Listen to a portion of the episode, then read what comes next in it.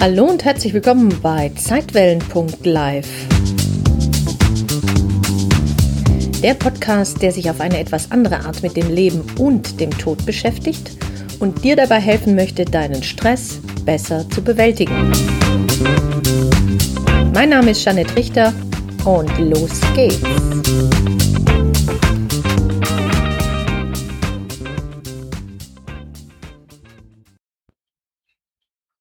Beziehungen. Ohne dich geht's nicht. Wie steht's bei dir eigentlich derzeit mit deinen Beziehungen? Jetzt denkst du vielleicht, na toll, in Zeiten von Corona natürlich eher bescheiden. Aber ist das wahr? Ist das wirklich wahr?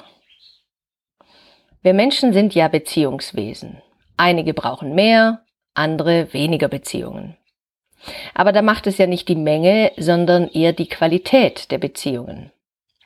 Und eines ist hierbei ganz wichtig für dich zu wissen.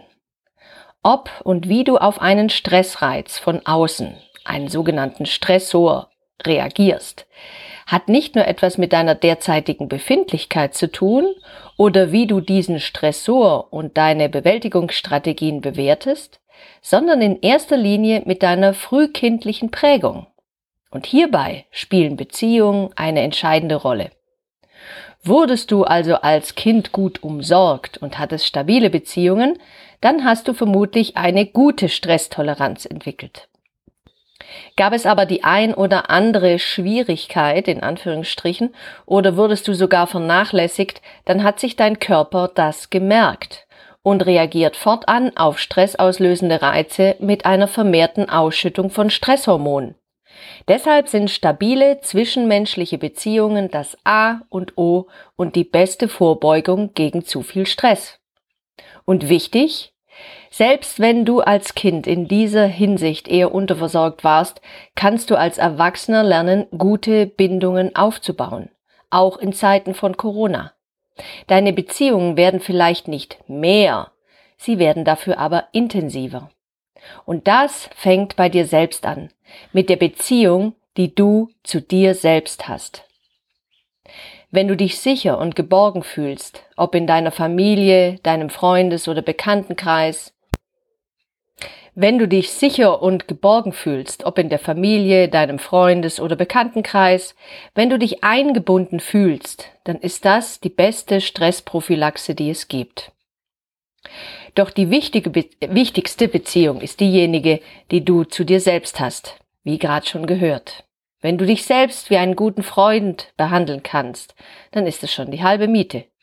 Wenn du dich allerdings ständig bevormundest und kein gutes Haar an dir lässt, dann leidet deine Beziehung zu dir selbst.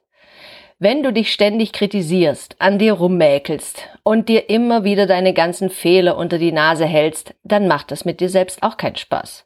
Dann wird so eine Beziehung echt anstrengend. Doch du kannst gleich damit anfangen, deine Beziehung zu dir selbst liebevoller zu gestalten. Gewöhn dir einfach mal an, dich häufiger zu fragen, Hey, und jetzt setzt du deinen Vornamen ein, was brauchst du heute? Wie geht's dir heute? Wie war dein Tag? Wofür bist du denn dankbar? Was hat dich geärgert? Erzähl mal. Das interessiert mich. Ach, der Herr Meier, das war gar nicht nett, gell? Das hat dich verunsichert. Aber schau, der. Und so weiter und so weiter. Das muss dann doch gar nicht erst die elendslange Meditation im Superschneidersitz sein mit gekreuzten Beinen, obwohl diese ja wirklich Wunder wirken kann. Manchmal reicht eben ein einfaches Zwiegespräch mit dir selbst. Das ist dann eher so wie ein Hineinspüren in dich. Also so nach dem Motto, was tut mir gut, nach was ist es mir jetzt. Wenn du allerdings meditieren möchtest, dann ist es auch vollkommen in Ordnung. Denn in der Meditation wird auch das Bindungs- und Beziehungshormon Oxytocin ausgeschüttet. Das wusste ich übrigens bis vor kurzem noch nicht. Ich hatte neulich eine Sendung gesehen, Skobel, die gucke ich sehr gerne an, und da ging es um Genetik und auch um Epigenetik, also wie wir auf Umweltveränderungen reagieren, ob wir zum Beispiel einen genetischen Code anstellen oder wieder abstellen und wie wir auf Außenreize reagieren. Denn wir sind ja nicht unserem genetischen Code zwangsläufig äh, oder hoffnungslos ausgeliefert und können da gar nichts mehr dran ändern, sondern es ist immer die Frage der Einstellung. wie wir auf etwas reagieren. Also wie deine Gene auf Umweltbedingungen reagieren. Und da haben sie eben auch die Meditation erwähnt. Da waren natürlich meine Öhrchen ganz gespitzt und ich dachte bei mir, deshalb meditiere ich auch so gerne. Deshalb ist Meditation auch Beziehungspflege. Ja klar, mit mir selbst und wenn ich mit mir selbst besser klarkomme, komme ich auch mit anderen besser klar.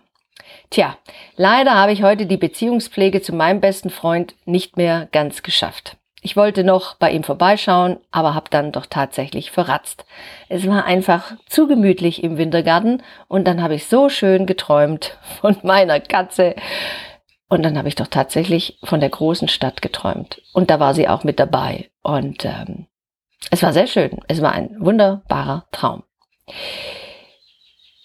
Wichtig für dich auch noch zu wissen ist, dass deine Beziehungen über den Tod hinaus existieren. Ich glaube, ich habe dir noch nicht erzählt, dass ich glaube, dass in meiner Miezekatze Priscilla, die ich so nenne, ein Stück meines Golden Retrievers, der im letzten Jahr verstorben ist, mit drin ist. Es würde irgendwie passen. So, Shadow starb im Mai, Anfang Mai, und die kleine Priscilla ist im Mai geboren. Also, pf, wer weiß.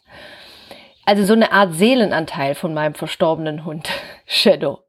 Denn die kleine Miezekatze, die läuft mir manchmal hinterher wie ein Hund. Sie läuft mir überall hin nach und wenn ich bestimmte Sachen mache, Unkraut zupfe oder so, dann spielt sie auch mit dem. Das erinnert mich schon stark an meinen Hund.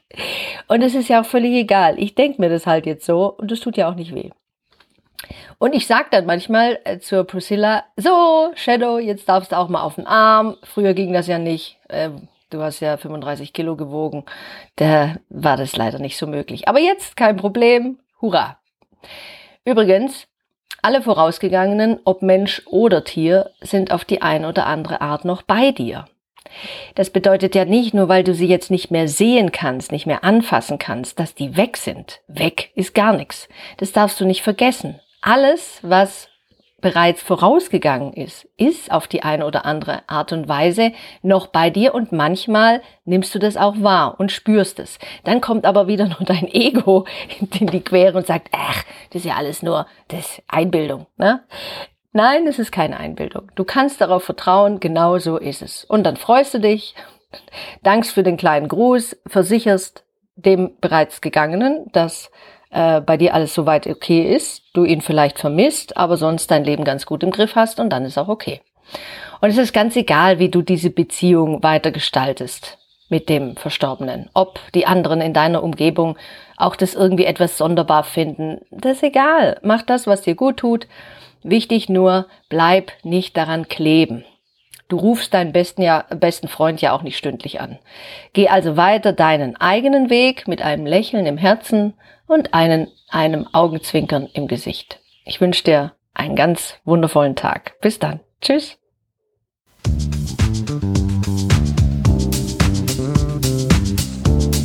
Danke, dass du zugehört hast. Wenn dir dieser Podcast gefallen hat, freue ich mich sehr über deine Bewertung auf iTunes.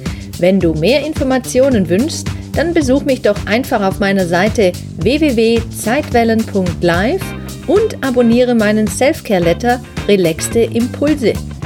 Nun wünsche ich dir aber erst einmal viel Spaß mit deinem Leben und bis zum nächsten Mal. Tschüss!